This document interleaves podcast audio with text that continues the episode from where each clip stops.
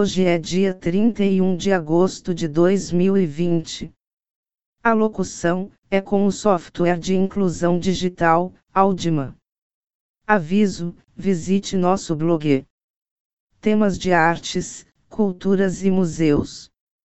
Endereço eletrônico é museu2009.blogspot.com. Podcast número 33. O tema de hoje é A ameaça do governo do Reino Unido coloca os museus em perigo. Recado aos museus: tenha uma mentalidade comercial ou perca financiamento futuro.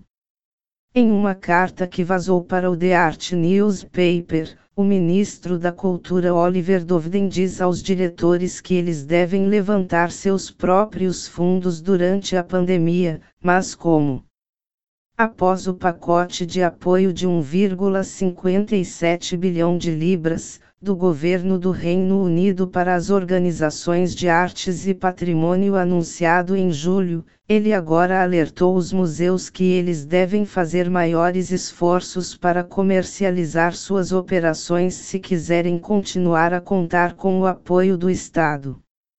Em uma carta que vazou para o The Art Newspaper, o secretário de Cultura Oliver Dovden exortou os diretores de museus a adotar a abordagem mais comercial possível, buscando todas as oportunidades para maximizar fontes alternativas de renda.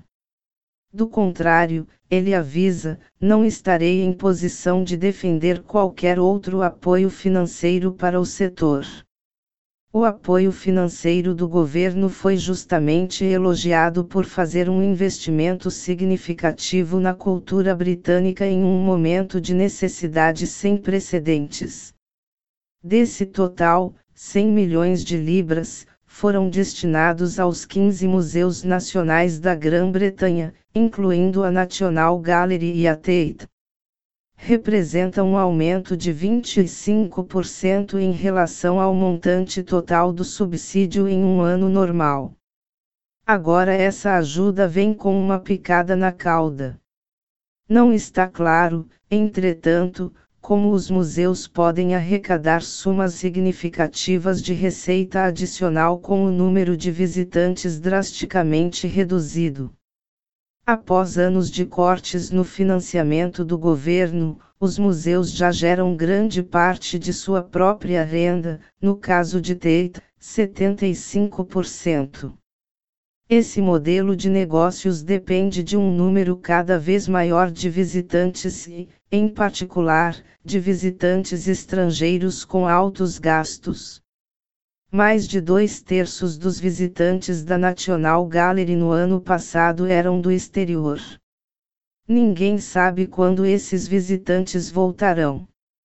No entanto, Dovden define onde acredita que os museus podem ser capazes de gerar receitas adicionais, de hospitalidade e atividades comerciais a monetizar ofertas digitais. O último soa assustadoramente como erguer um paywall em torno de sites de museus.